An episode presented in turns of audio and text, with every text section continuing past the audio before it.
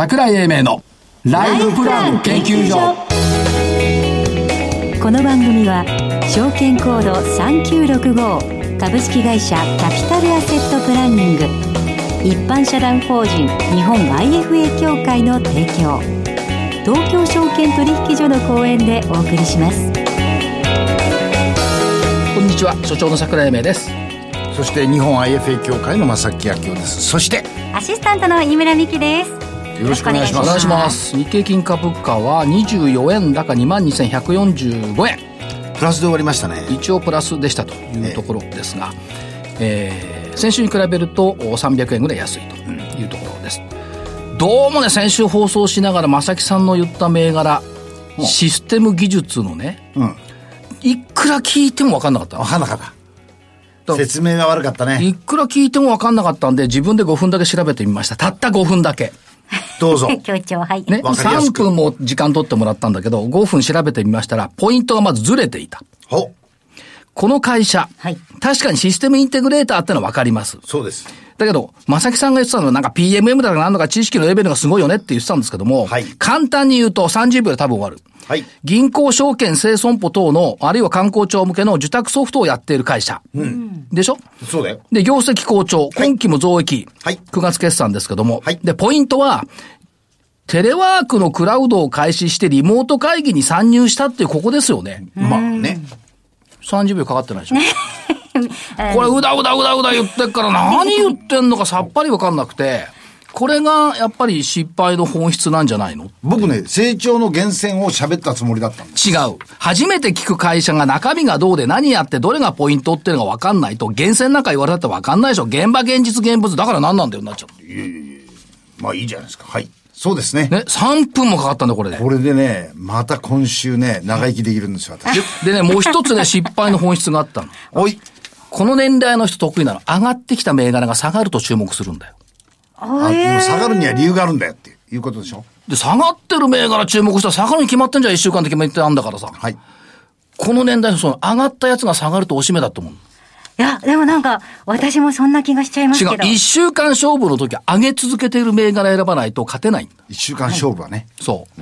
で上がった銘柄を下がったっていうふうに言ったところが、あ、システム情報ね。システム技術じゃないシステム情報ね。ごめんなさい。社名まで間違えちゃった それも正木さんのせいにしこれまた僕の責任なんですよ はいどうぞということで、えーあった。で、はいえートレードで相手を探るということを考えて、多分正木さん麻雀下手くそだと思うんだ。僕麻雀強いですよ本当？おおおかしいな。こあんまり負けないですよ人の心理をついて、やってないからだな。麻 雀やってないからうん、そうか。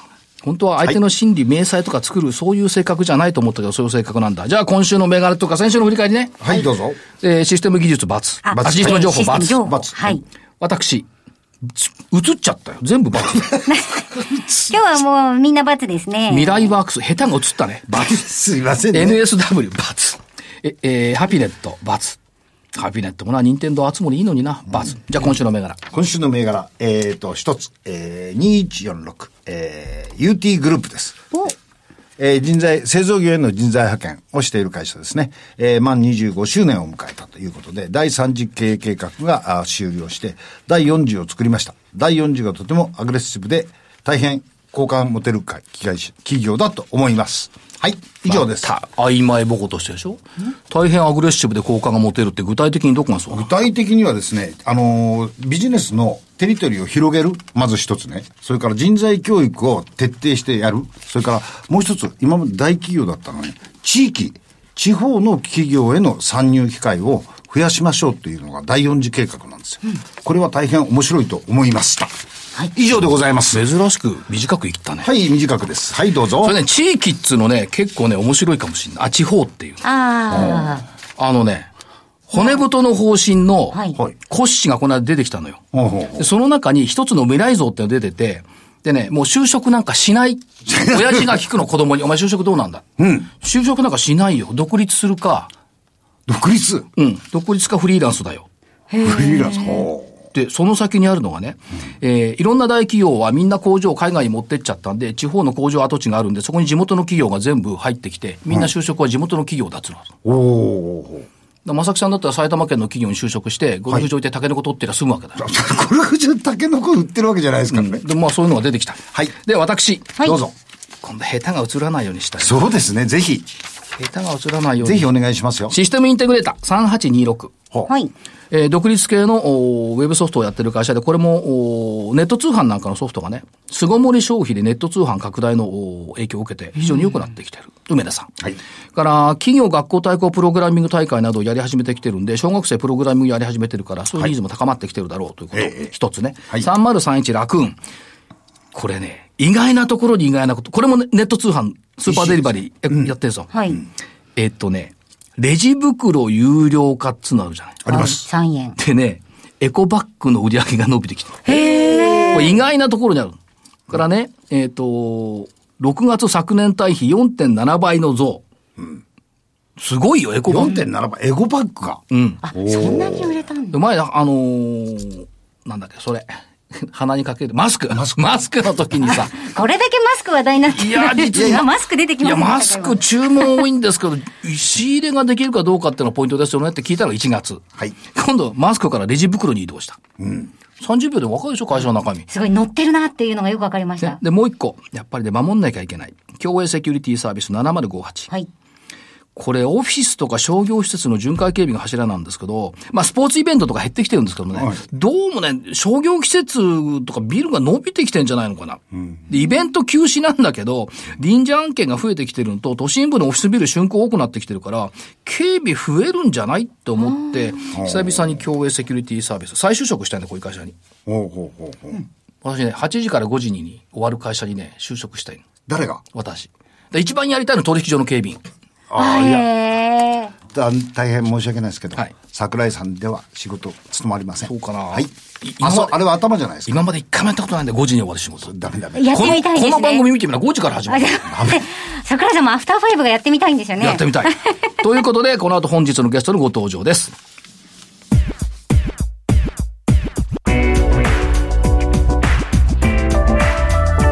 桜井英明のライフプラン研究所。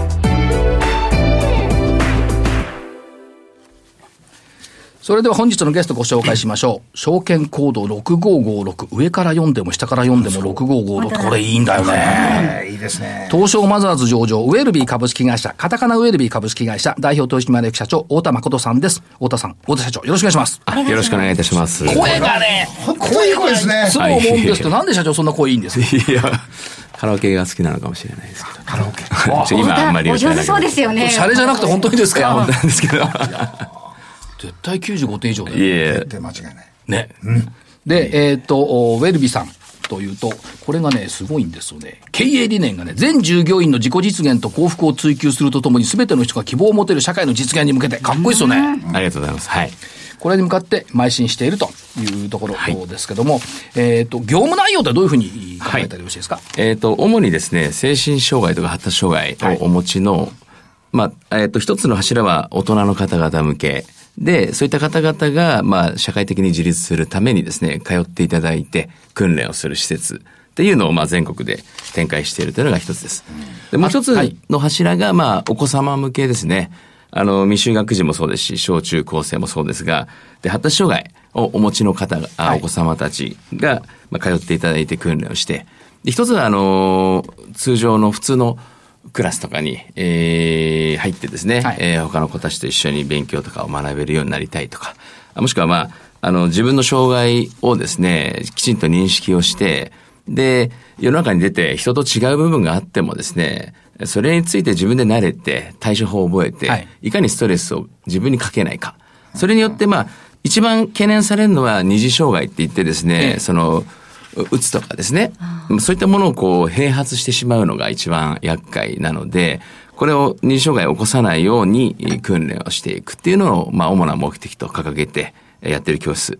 こちらもまあ、全国展開を進めているところでございます。まあ、すべての人が希望を持てる社会の実現に向かって、確かにこれを邁進していると。はいいうことですねですね。はいで、ビジネスモデルとしては、まあ、利用者さんの利用日数に応じて行政、それから利用者さんから報酬をももらうビジネスモデル。そうですね。というふうに考えていい？基本的に、まあ、大人の方の、お就労移行支援事業については、まあ、9割方の方は無償で来られております。はいこれはまあ、世帯収入。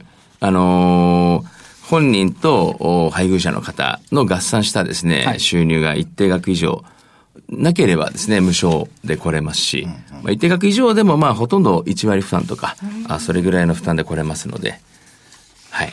これ、社長、どうなんでしょうか、そのやっぱり全国にこれは展開していって、どんどんどんどん拠点数を増やして、今、120ぐらい今超えてきてますけども、これをもっともっと増やしていくってことですか、そうですね。大人向けの方は今73だったと思うんですが、えっ、と、こちらについて、もうですね、あのーまだまだ展開できてないエリア、東北とかもまあ全然まだまだですし、はいあのーまあそういった北陸とかですね、まだ薄いエリアなんかもお展開はあ考えております。はいあとポイントになるのは、まあ、あの、じゃあ仕事で就職しましたよって言っても、こう離職者がいちゃいかんわけですよね、あんまりね。はいはい。でその意味では直近1年間の6ヶ月間定着した率っていうのは、あの、会社発表で見ると90.1%。そうですね。まあ年々だいぶ上がってきていて、やはりこうやめないように、はい。まあ、月ごとぐらいでもお会いしたり話聞いたりとか、はい。で、ご本人の不満、利用者さんが卒業して就職した後ですね、会社に対して不満とかがあればそれを聞いてですね、はい。あと会社のお上司の方とか、あ人事の方とかにもお会いをしたりして、で、それぞれの不満がですね、不安とか不満が、こう、解決できるように、こう、間に入って、えー対応するってこともやってます。で、えっと、まあ、御社3月決算ですけども、全3月期、20年3月期で見てみると、9期連続の増収、7期連続の増益、純利益でも7期連続の増益ということですから、はい前期まで非常に素晴らしい業績ということありです。がとうございます。で、えっ、と、今世の中で言われているのは、このコロナの問題っていうのは結構あると思うんですけども、はい新型コロナウイルス感染症の影響っていうのは、これどう考えたらよろしいですか？そうですね。あの、4月の1週目、2週目ぐらいまでは、はいまだこう、やっぱり休み、休みが多かったりしたので、少し影響したんですが、あの、いろんな地方自治体の方が、まあ、行政もですね、はい。そうなんですけど、こう、リモートで訓練をしていいですよ、とおいうことになって、はい。まあ、電話会、テレビ会議システムとか、まあ、電話もそうですけど、そういったリモートがあ認められることになったんですね。はい。まあそれのおかげで、あのー、4月真ん中ぐらいからは、あー利用数がまあ増えてきて、はいまあトータル的に言うと、まあそんなに影響があーないのかなというふうに考えております。これあれですよね、その、自粛要請産業じゃないですし、そうですね、はい。で、逆にふと思うんですが、はいその、お子様方なんかの場合は、親御さんが自宅にいたりするじゃないですか。はいで、利用増えてんじゃないかと思うんですが、いかがですか？まあそうですね。あのー例えば自治体によっては、その定員数は今か今月はまあ気にしないで、はい。たくさん来れるだけ呼んであげてくださいと、ええ。親御さん困ってるんでという自治体もあったりするので、ええ。あのーエリアごとに言うと、まあ増えている、はい。という事業所も正直ございました。まあ、多少影響はあるものの、そういったリモートの部分というので、やっぱりあの従来通りの動きをしてきているとはい。いうふうに見ているわけですね。はい今後の展開っていうのは社長、これ、やっぱり全国展開がさらに拡大するというふうに考えていいんでしょうか？そうですね。まだまだ就労以降についてもですね、あのー精神障害のお患者さんの数と利用数というのはもう全然合っておりません。はいですから、まだまだ需要はあると考えてますし、まあ、エリアもまだまだ出ていなくて、その自治体からもですね、はいえーぜひ出てほしいと言っていただくような声もありますので、はいまあ、そういったエリア、あーまあ、調査しながらですね、はいえー出展したいと思ってます。これで見ていると、3月末時点で見ていると、例えば就労移行支援事業の出展のところでいくと、岩手とかね、はい。秋田とか、それからこれ、高知、和歌山、からあー山口、宮崎なんかがまだ白いところになってます。そうですね。これやっぱり全部塗っていきたいっていう、日本地図塗っていきたいっていうあれでしょ？まあ、そういうところはございます。はい。だから、早く塗ってもらえると、塗ってもらえた時の状況ってすごいよね。きっと。そうですね。だから。で、療育事業の方はこれまだまだ白い方が多いんですけど。療育はもうまだまだそうですね、白いのが多いので、ええまあ、あの、昨年度ですね、はいアイリスという会社を、はいまあ、MA させていただいて、そちらがまあ大阪府内中心に8カ所を展開している、療育事業を展開してましたので、まあ、そのおかげで少し、こう、数、全体的な数は増えて、今は41ですね、はい療育事業所については、まで増えてきております。で、まあそうは言いながらやっぱりスピード感を持ちながら増やしてきてるというところですね。まあ、ただ今期はですね、就労移行の方が、まあ、今までちょっと療育の方の増加の方が多かったりもしてたので、比率的にはですね。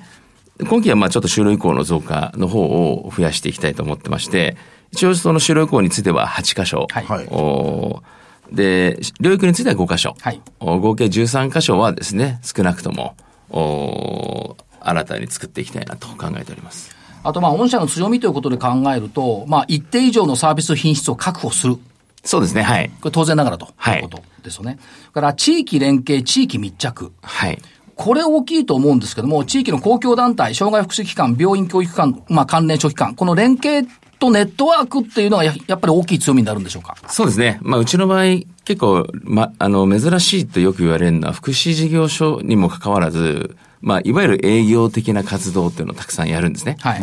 あのー自分の手の空いた時間には、あーお世話になっているそういったサポートセンターとか地域のハローワークとかはいで顔を出して、で、ご紹介いただいた場合はですね、患者さんのはい利用者さんを、その方の現状とかもお伝えしに行って、そうするとさらに信頼が増すので、ああ、じゃあまたウェルビーさんに紹介してあげようかはい、というようなあことにつながっていって、あの、こういった営業活動はかなりレアです。あとはまあ、はい。はい。あと、お医者さんとのつながりっていうのは、あのーすごく強くてですね、その、例えば、まあ、当社の社外取締役にですね、日本精神神経学会という、まあ、精神科医の皆さんがあ所属している最大の権威の一番大きな、はいあー学会の理事長、現任の理事長をやられている川場先生がですね、元九州大学の精神科の主任教授なんですが、まあ、社外取りに入っていただいていて、で、まあ、そういったところも、からもわかるように、こう、全国のいろんな精神科の先生方とはかなりつながりが深いです。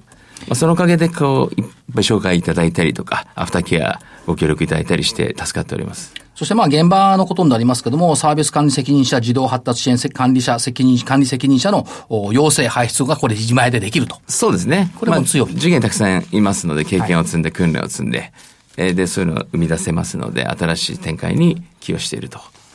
あと社長、最近のあの、プレス発表、6月17日付で出てきたのが、これがね、面白いんですよ。ダチョウ抗体配合スプレーの販売権利を有する株式会社、ファンライクジャパンとのと取引基本契約締結のお知らせというのを拝見したんですが、はい。これ、えっ、と、V ブロックスプレーっていうんですか？そうですね。ええこれのお販売の権利を有するうー契約。そうですね。あの、ダチョウって古来からはい何百万年っていうふうに生きてるというふうに聞いていますえが、まあ病気になりづらい。強いですもんね。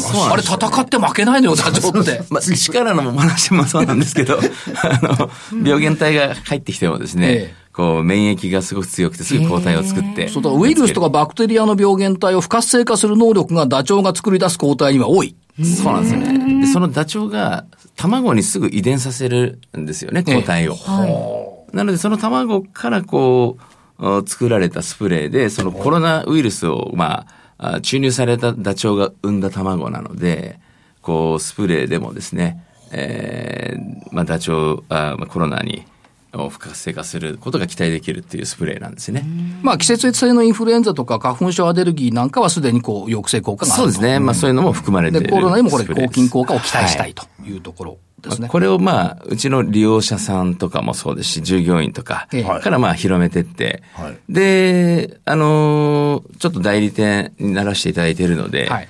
まあ、例えば最近であると、エアーって言ってですね、空調のところにスプレーしとくと、はい。まあ、よく、その冷房クラスターみたいな言い方しますけど、冷房の効いてる部屋でウイルスが拡散しちゃって、はいはいみたいなのが、あ最近多いですよね。まあそういう対策にもなるんじゃないかと期待されている商品が出てるので、まあそういったところもまあちょっとですね、企業に対しての営業なんかもちょっと進めていって、いい、まあ発表できるといいなということで今動いております。ダチョウの卵のサイエンスに期待をしたいということです。まあそうですね。そういうことですね。はい。あとどうでしょう、あの、御社があの、ターゲットとしている、その、例えば発達障害のお子様とかの数ってこれ増えてるんですよね。あの、そうですね。まあこれ、まあ発達障害って先天的な要素が大きいと言われてますので、はいその数自体が増えてるというよりは、ええ認知が上がっていると。あ、そういうことですか。はい、いうはい認識です。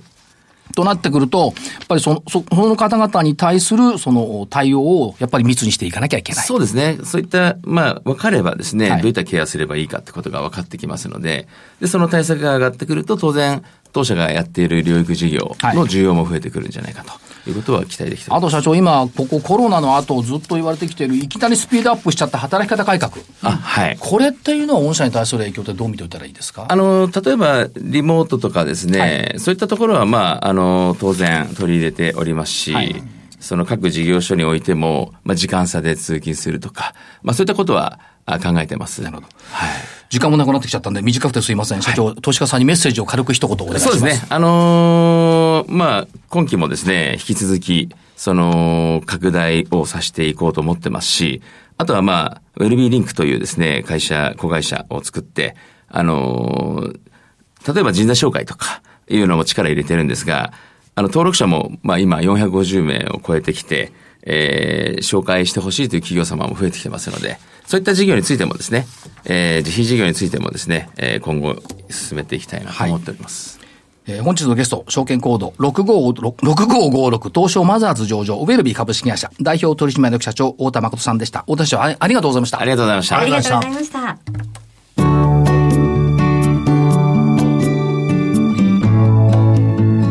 今週のライフスイート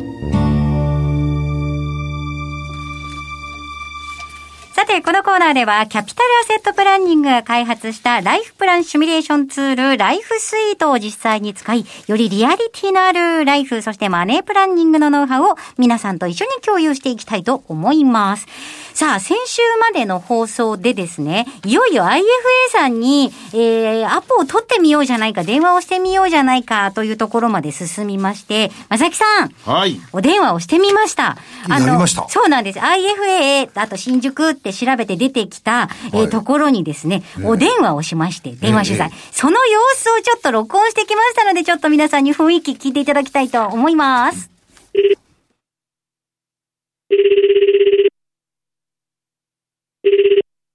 お電話ありがとうございます。IFA 法人ガイア、長井が受ります。もしもし、はい、えっとですね、あの、資産形成について気になって相談乗っていただきたいんですが、あの、ウェブサイトで新宿と IFA と検索して御社を知ったんですけれど、相談するのがこういうのが初めてで、はい、面談とかっていうのはそちらに伺う形なんでしょうか？はい、あのホームページご覧いただいてありがとうございます。はい、あの弊社新宿にオフィスがありますので、通常ご来社いただいて、だいたい60分から90分ぐらいファイナンシャルプランナーとの無料相談というのを受けていただいてるんですけれども、はい、はい、ただあの今コロナでこういう時ですので。弊社でもオンラインの面談というのもやっておりまして、うん、ご自宅からあの弊社がズームであの URL をお伝えするので、うん、そちらからあのメールを開いて、ズームにお客様が入っていただいて、あのオンラインでつないでご相談を承るということもやっております。ズームでもいいんですね。はい。はい、承知しました。このやり取り、え次のその7月7日の面談自体っていうのは無料になるんですか、はい、はい、さようでございます。大体60分から90分ぐらい、あの、無料相談というのをさせていただいておりまして、あのお互いのあのそうですね弊社からのサービスであったりとか、はい、お客様があのお知りになりたい内容あのをファイナンシャルプランナーとマンツーマンでお話ししていただくようになります。はい。これって2回目以降あの料金がかかってくるんですか、はい、あそうですね。であの初回の面談出ていただいてここでこうサービスを続けていきたいと思われた場合はですねご契約いただいておりますのでそのまず1回無料で受けていただいて今後こうお付き合いしていけるかどうかというところを検討いただけたらと思っております。はい承知しました、はい、あとその時までに何か用意しとくものってありますか、はい、はい、ございまして1枚ですね、エクセルのヒアリングシートというのを書いていただいております。はい、あのお客様の個人情報ですとか、ご資産の状況、それからご相談したい内容をあの書ける範囲で構いませんので、うん、簡単に入力していただいて、メールで送り返していただいて、あのファイナンシャルプランナーはそれをもとにあの準備をした上で面談をさせていただいております。はいわかりました、はい、じゃあカルテみたいなの書くんですね。あさようでございます。はい、そうするとあの初回の面談でも初めからあのある程度の資料を作って、うん、あのご覧いただくことができますので。はい。はい。わかりました。じゃあ、あったらとりあえずメールアドレスですかね。はい、さようでございます、はい、承知しました。ありがとうございます。はい、ありがとうございます。はい。ということでございました。まさきさん電話してみました。あのですね、えっと、中ではもう、あの、VTR の、あの、VTR じゃないや、えっと、音声の中でもあったんですけど、はいあの、来週の7日にですね、いよいよズームでいきなりもう面談を、えーしてみよう、体験してみようということで、えー週末にですね、ヒアリングシート書いて、7日に、えーちょっとこの IFA 法人ガイアさんにですね、はいえー面談付き合っていただきたいと思います。そうですねはい。まあガヤさんの場合には、あの、2回目以降、もう有料になるかもしれませんけど、はい IFA 法人さんによっては、多分無料でそのまま数回受けさせていただけることもあるかと思いますので、はいまあその辺も確認しながらおはいやりになったらいかがでしょうか。はい、かしこまりました。ということで頑張ってきます。いその模様をまた来週以降お伝えしたいと思いますので、どうぞ皆さんお楽しみに。楽しみに待ってます。はい。ということで以上、今週のライフスイートでした。それでは、ここでお知らせです。株式会社キャピタルアセットプランニングは、金融機関に最先端のシステムを提供しております。証券コードは3965、39老後。フィンテックにより日本人の豊かな老後と円滑な相続、事業承継を創造することをミッションとしております。国内42社の生命保険会社のうち2社に1社が当社のシステムを利用し、政府の設計から申し込み、契約締結に至る政府販売プロセスをペーパーレスにより実現しております。また、障害資金繰りをスマホで予想するライフプランアプリ、資産家向け相続財産承継システムを開発提供しております。証券コード3965、39老後。キャピタルアセットプランニングは、フィンテックによって人生100年時代の豊かな老後を実現いたします。資産運用の目標設定は人それぞれにより異なります。個々の目標達成のために独立、中立な立場から専門性を生かしたアドバイスをするのが金融商品仲介業 IFA です。一般社団法人日本 IFA 協会は企業 IR 情報を資産運用に有効活用していただくため、協賛企業のご支援のもと、この番組に協力しております。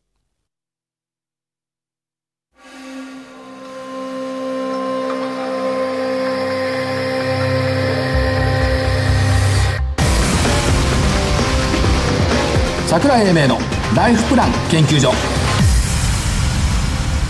この番組は、証券コード3965株式会社キャピタルアセットプランニング一般社団法人日本 IFA 協会の提供東京証券取引所の講演でお送りしました。なお、この番組は投資その他の行動を勧誘するものではありません。投資にかかる最終決定はご自身の判断で行っていただきますようお願いいたします。あっという間に終わりの時間になってましきましたけども、えっ、と、リアルセミナー開幕戦、開幕しますね。8月1日土曜日、12時30分から16時、会場、札幌証券取引所と札幌？はい、そうです。2階会議室、えっ、と、株式講演会、桜井、英明、アフターコロナのメインシナリオはこれだ。その後、えー IR2 社、三成ランディックの松崎た、松崎社長と、メディカルデータビジョンの岩崎社長と、えー私と、それぞれえー対談をさせていただくということです。入場制限はございますので、入場の際はコロナウイルス対策として全てのご参加者にマスクの着用をお願いしていますというところですね。お申し込みは一般社団法人日本 IFA 協会ということで、正木さんこの時仕事がないから、机拭いたりしてるんでしょ？はい、します。消毒したり、そうです。パネルセッティングしたり。これ全部正木さんのやつ。私が。仕事がいつもね、うろうろしてるだけで何にも仕事してないのよ、セミナーの時に。そんなことおっしゃらずに。また私を長生きさせようねとする。肝心な時にいつもいないからさ、それぐらいは働いたらどうよっていう。しかも最悪のことに飛行機が欠航になってさ、あら別の便に変えられたっていうね。まあ、それはいいんですけども、えー、札幌でセミナー開幕戦行います。ということで、えー、桜井英明のライフプラン研究所、本日この辺りで失礼いたします。えー、所長の桜井英明。日本 IFA 協会の正木明夫。アシスタントの飯村美希でした。それでは来週この時間まで、ごきげんようごきげんよう